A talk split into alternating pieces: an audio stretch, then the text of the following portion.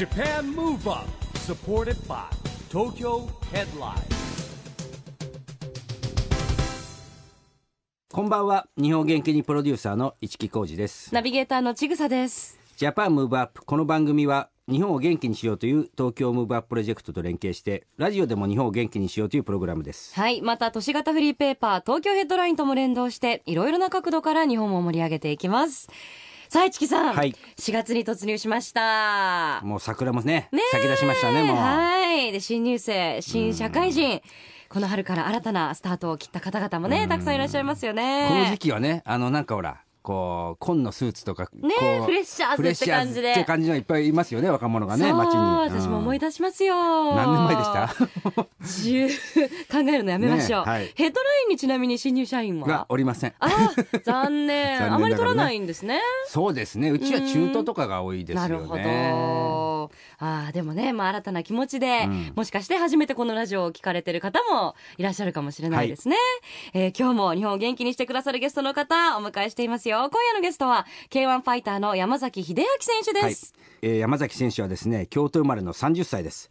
えー、1ラウンド決着で衝撃的な KO が数多くてですね、はい。無敗の上り竜とかね壊し屋とかですね golden fist っていう意味を持ってるんですよ。でね僕も見に行ったんですけど、はい。先日行われた K1 ワールドグランプリ、2016年のですね、えー、65キロ級のね日本代表決定トーナメントで優勝したんですよ。おおえ優勝された時に見に行かれてた見に行ってました。おお、はいじゃあね。生なかん、生の感想をね。すごかった迫力あった。後ほど改めて伺いたいと思います。前ね一回番組ではねタケル選手にも出はい。てもらいましたけどですね、そうですね。はい、今日はそのタケル選手に続いての K1 ファイターの登場です。はい。それではこの後はいよいよ山崎秀明選手のご登場です。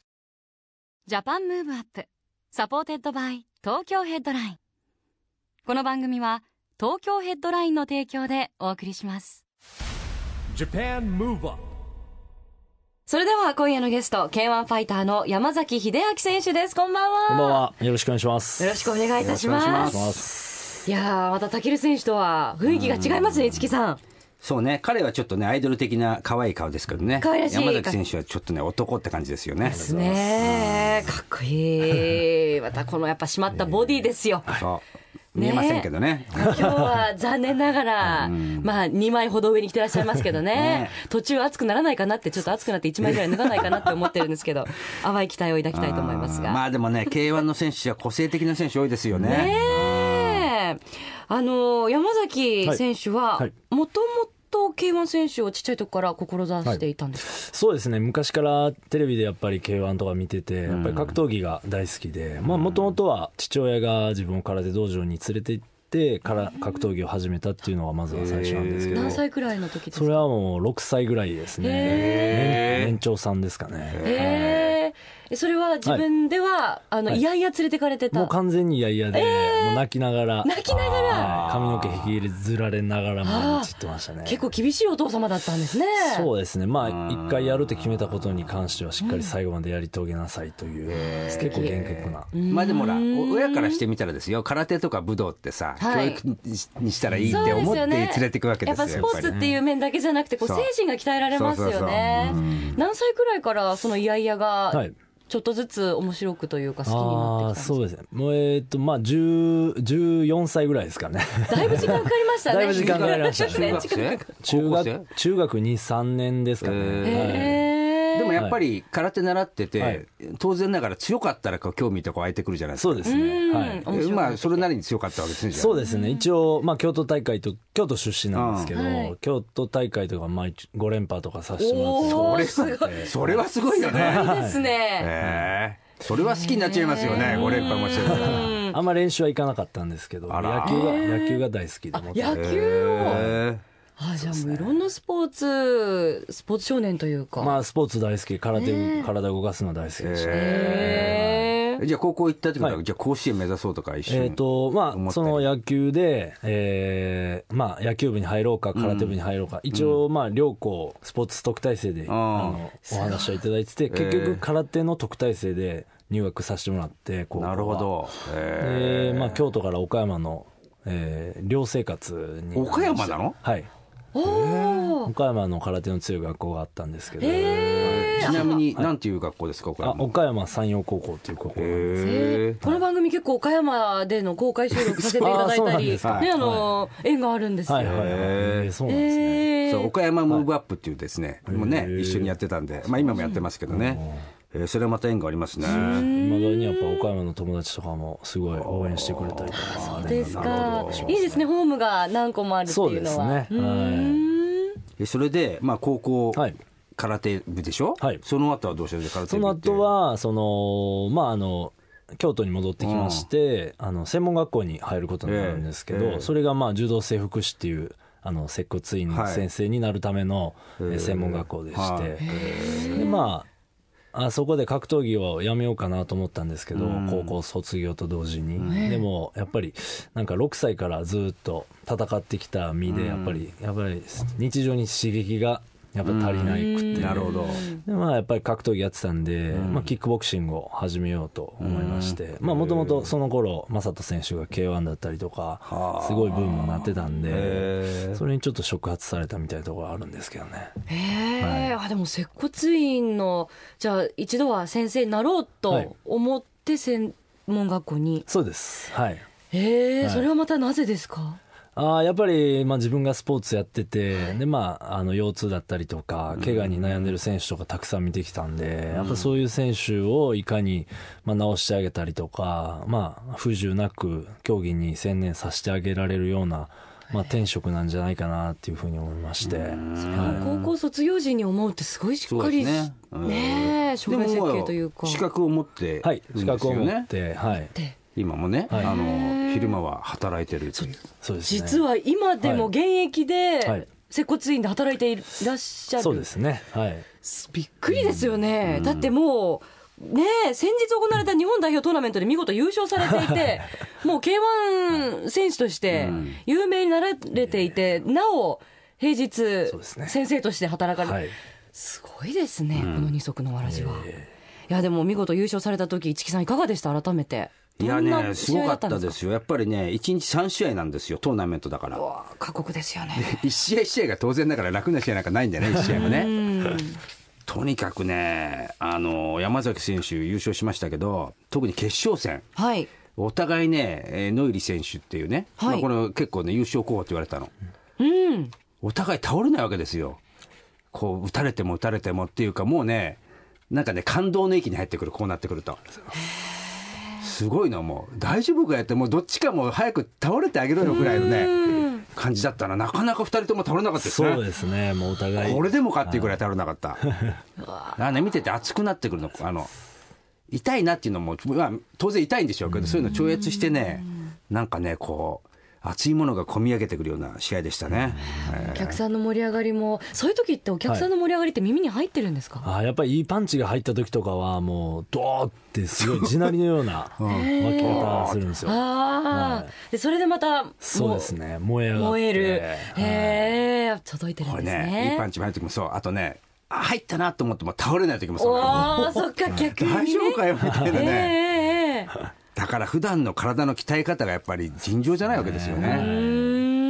だってど、どんなトレーニングしてるんですか、普段は。あもう、まあ、朝晩走るのは当然で、やっぱり筋力トレーニングでも、やっぱり、あの、まあ、限界に近い重さを上げたり下ろしたりしますし、まあ、ミットでも、まあ、対人トレーニングでもやっぱり、まあ、ヘッドギアつけて、大きいグローブはつけますけど、もう加減もしない、思いっきり振り抜きますから、もう本当に、まあ、そういうところからやっぱり、試合で、まあ、倒れないとか、そういう我慢強い選手がで、あの育っていくと思いますし、まあ、最後は本当に決勝ぐらいになればもう執念、お互い執念。執念はい。精神の記録だよね、本当に。うん。やっぱね、そういうね、生のああいうものがやっぱ感動を呼ぶんですよね、きっとね。うんでも今 K1 人気はい。来てるなっていうのは感じますか？ここ数年そうですね、やっぱり、まあ、新生 K1 が復活して、でやっぱり、まあ、取り上げてもらえるメディアもたくさん多くなってきたんで、本当に、まあ、街歩いてても、まあ、少しずつですけど、やっぱり声かけていただけることとかも多くなってきたんで、まあ、本当に。僕としてもやりがいになりますし、まあ、これから育ってくる若い選手たちにとってもやっぱりああいう舞台で輝きたいっていうような選手が多分増えてくると思うんで、すごい素晴らしいまあ環境であの格闘技をやらせてもらってるなっていうふうに思ってますね。女性人気も今高いですよ高いですね、うん、あのこの間ほら話がかりも k 1ガールとかまたコンテストがあってですね、僕も審査員でできましたけど。審査員好きなんで。またね華やかなもんですよそれは、ですね。いやでも今本当 K1 選手もやっぱルックスがいい方すごく多いですしね。もうかっこいいですよね。山まあおしゃれだしはじめ。ねうんあのブログとか SNS とか皆さんはい。されてますからね,、そうですね。なんかこう、はい。より身近に感じるというかね、こうプライベートなところも見えたりするんで嬉しいですしそうね。まあ、でもそんな山崎選手には実はリベンジを果たしたい選手がいるとか、そうですね。はい。これはどなたでしょうか、えー、と一応、まあ、65キロ、今、現、えー、K165 キロの世界チャンピオンの、まあ、ゲオ・ウィラサック・レックっていう選手がいるんですけど、はい。まあ、彼にはあの新生 K1 復活第一発目のトーナメントに、まあ、自分もそうですしゲオ選手も、えー出場させてもらったんですけど、その時に1回戦で、えー当たりまして、まあ、それが一昨年の11月ですかね、うん。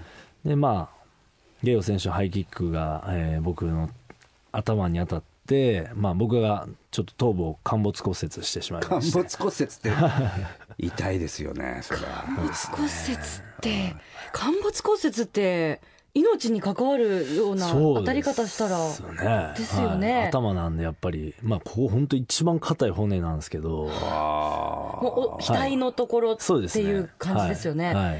今全然綺麗に跡形もないように見えるんですけど、この眉毛のラインに沿ってお医者さんうまくあの頭開けてくれたみたいなんですけど。頭を開ける。さらっとおっしゃいますけど、はい。もうじゃ大手術陥没するものをはい。何かプレートみたいなもので直そうです。ね。プレートでこうあの額に合わせて骨を沿わしてネジで留めて。うん。でまた外してまだでもちょっとへこんでたんでもう耳耳の軟骨を取ってえー。ここに移植して、えまあ、形成手術をして、はい。まあ本当にその時はやめようと思いましたけどね。さすがに。はい。ええ。俺は何をしてるんだと思いましたけど。いやでもやっぱり医術の進歩もあるけど人間のねやっぱり治癒力ってすごいですよね。それ治るわけですね。ねえでもそうですよね。復帰しされてるわけですもんね。もう半年ぐらいは本当もう顔面すごい腫れ腫れっぱなしで、え俺は一生この顔で生きていくんだと思ったら結構半年ぐらい経ったらさーっとひ引いててやっぱ、えうん。人間の回復力は素晴らしいなと思いまして。素晴らしい。ますね。でもやっぱりそれでもやめようとは最終的には思わずに続けようと思われたわけですはい。ねやっ。ぱり周りのあの、うん。応援してくれる皆さんがね、やっぱりおられたからこそやっぱり続けられた、それもそれに尽きるんですよ本当うに、ーん。なるほどね。でもリベンジ果たしたいっていうことですがまたはい。チャンスがはい。間もなく、そうですね。おー。はいえー6月に世界大会がはい。あるということで、そうですね。6月24日金曜日はい。国立代々木競技場第二体育館にて行われるということです。が、はい。これにじゃあ、はい。ゲオ選手も出場するそうですね。彼は世界チャンピオンとして堂々、えーまあひ世界トーナメント枠の一人として出場するっていうことが決まりまして、なるほどあーぜひあの意気込みをお聞かせいただけますか、そうですね。やっぱりあのまあ一回やられてる限りはやっぱりやり返さないとね男としてやっぱり、あのまあ一昨年は本当に地べたでね一番下までどん底まで落ちましたけど、まあやっぱりリベンジすることで、まあ、僕もしハッピーになれますし周りで応援してくれてる、まあ、応援者のみんなも家族もみんな笑顔になると思うんで、やっぱりそうなってくればおのずと K1 っていうものもイベント自体も盛り上がると思うんでまあいいストーリーだとかいうそういうもう綺麗事は言わないですけど、もうとりあえずやりやられたらやり返すっていう思いで、男としてしっかりやり返したいと思います。はい、楽しみにしたいと思います。ね、このようにでも、まあ、戦う山崎選手からたくさんの元気をもらってる方、たくさんいらっしゃると思うんですが、ここでですね、山崎選手から日本を元気にする一曲、まあ、曲のリクエストをいただきたいと思います。はい。はい。どの曲にしましょうか？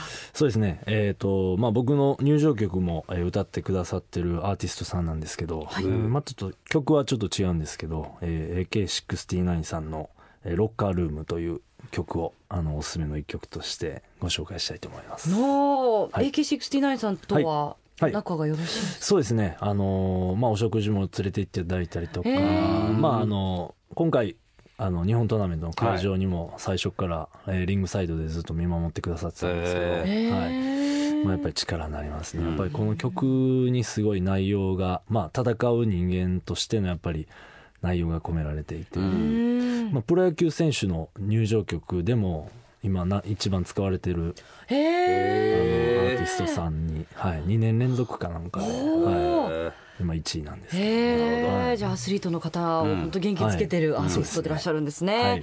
それでは山崎選手からの日本を元気にする一曲です。AK69 ロッカールーム Go hard or go home Japan Move Up これ本当に歌詞がまんまうんねえこうそうですね。戦リングに上がる前に聞いたらはい燃えますね、い。やもうこれ聞いていつもねええ。練習前気合い入れてますね、ねえしかもこれあのジャケットもまさにリングにこれ AK69 さんが いるっていう、そうなんですねうんはい。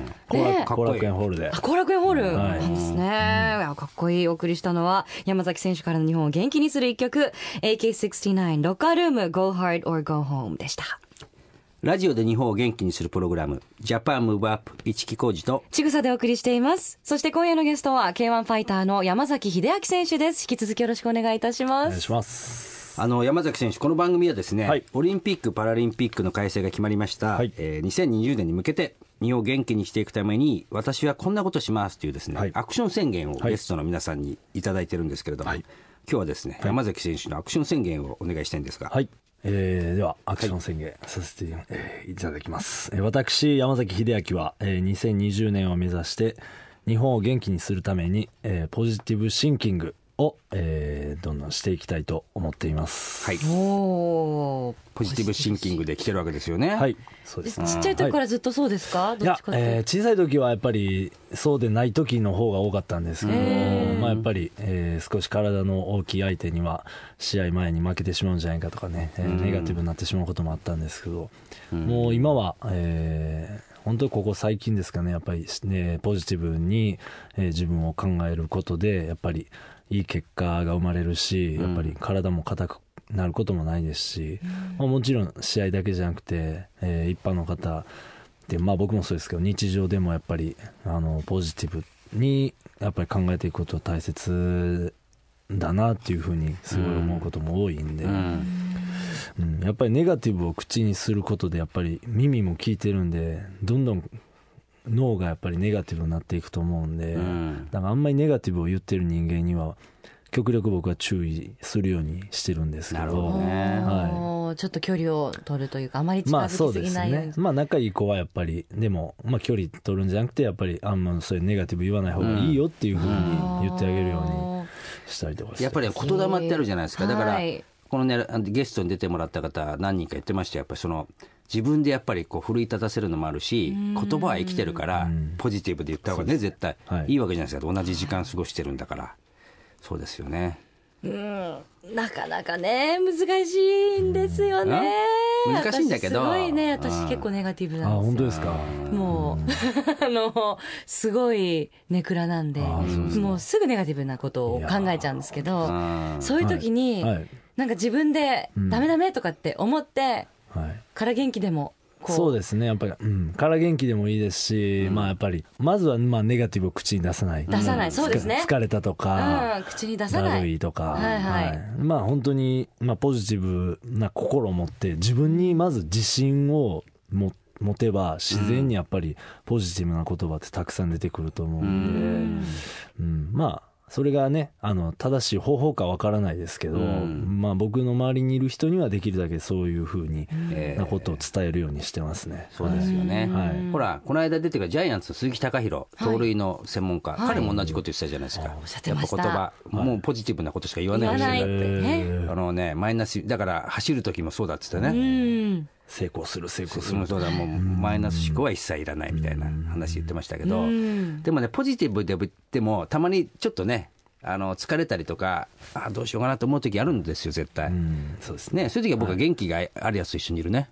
あ元気があるやつと一緒だとまあ猪木さん じゃないですけど元気であれば何でもできるじゃないんですけど。やっぱね元気な人間と一緒にいると元気になってくるんですよ。山崎さんがおっしゃってたみたいに、うん。このネガティブなね、ことをたくさんお言う人と一緒にいると、やっぱ自分もちょっとめいってしまう。っていうのもあるのでね。だからその逆で。そうそうパワーがあるとかね気がある人がその周りを明るくしていくみたいなのがあるじゃないですか。まあ多分だから山崎さんもそういう人なんですよね。うんああ確かに。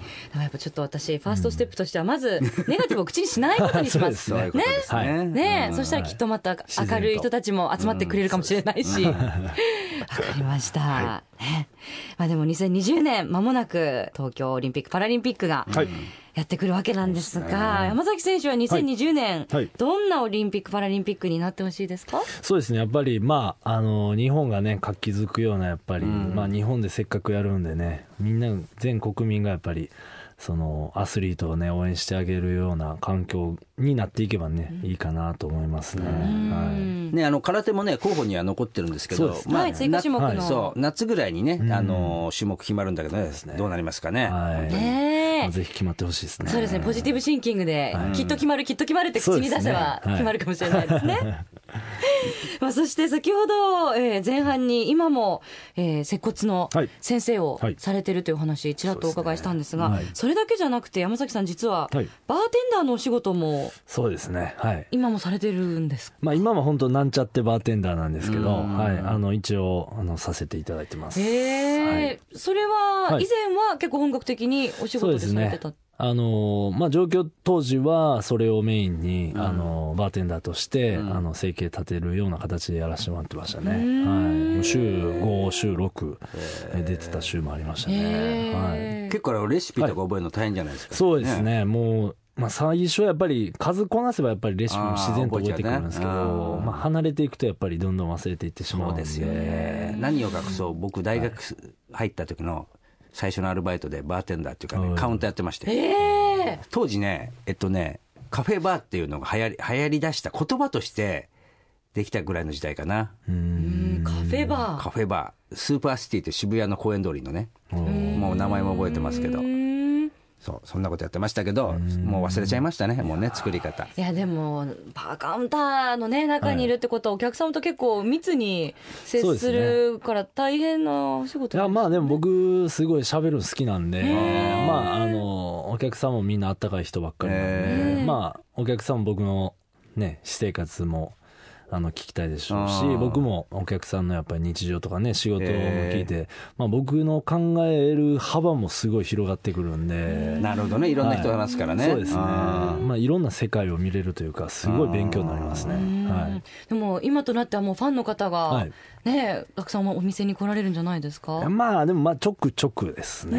はい。ありがたいですね。でもそれは本当に。まあありがたい限りですね。でもそうやってどんどんねファンの方も、えー K1 人口もファンの人口もうん。はい増えていくと、ね。今後さらに楽しみですよね。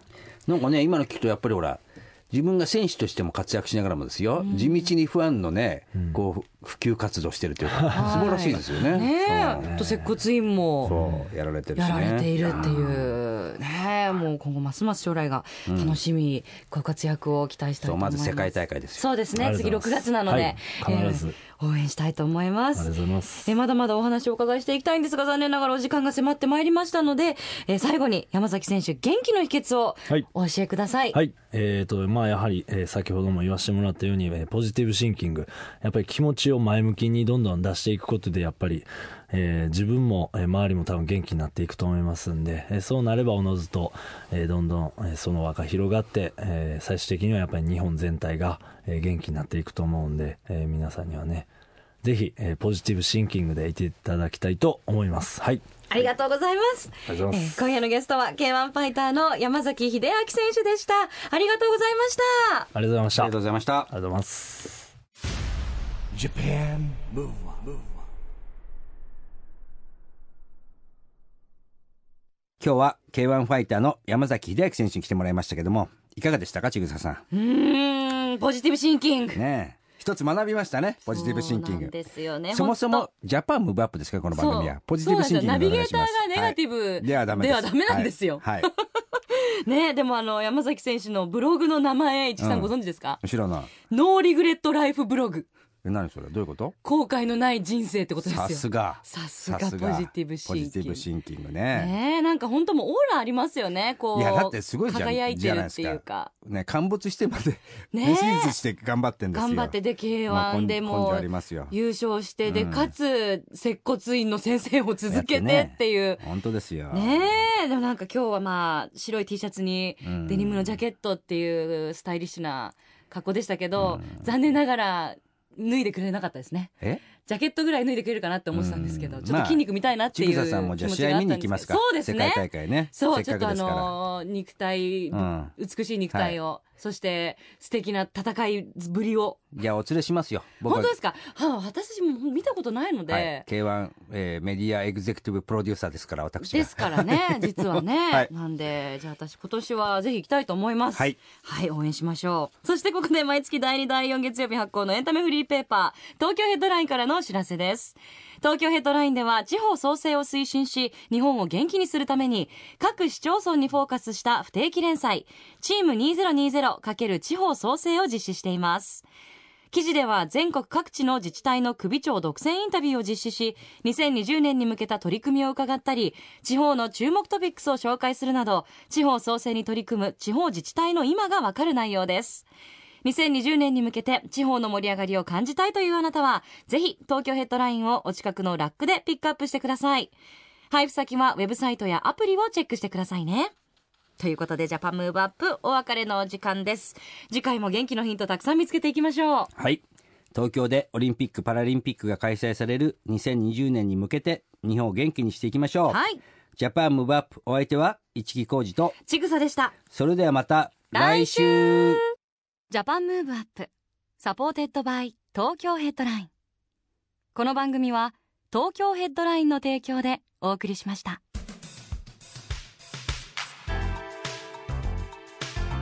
Japan Move Up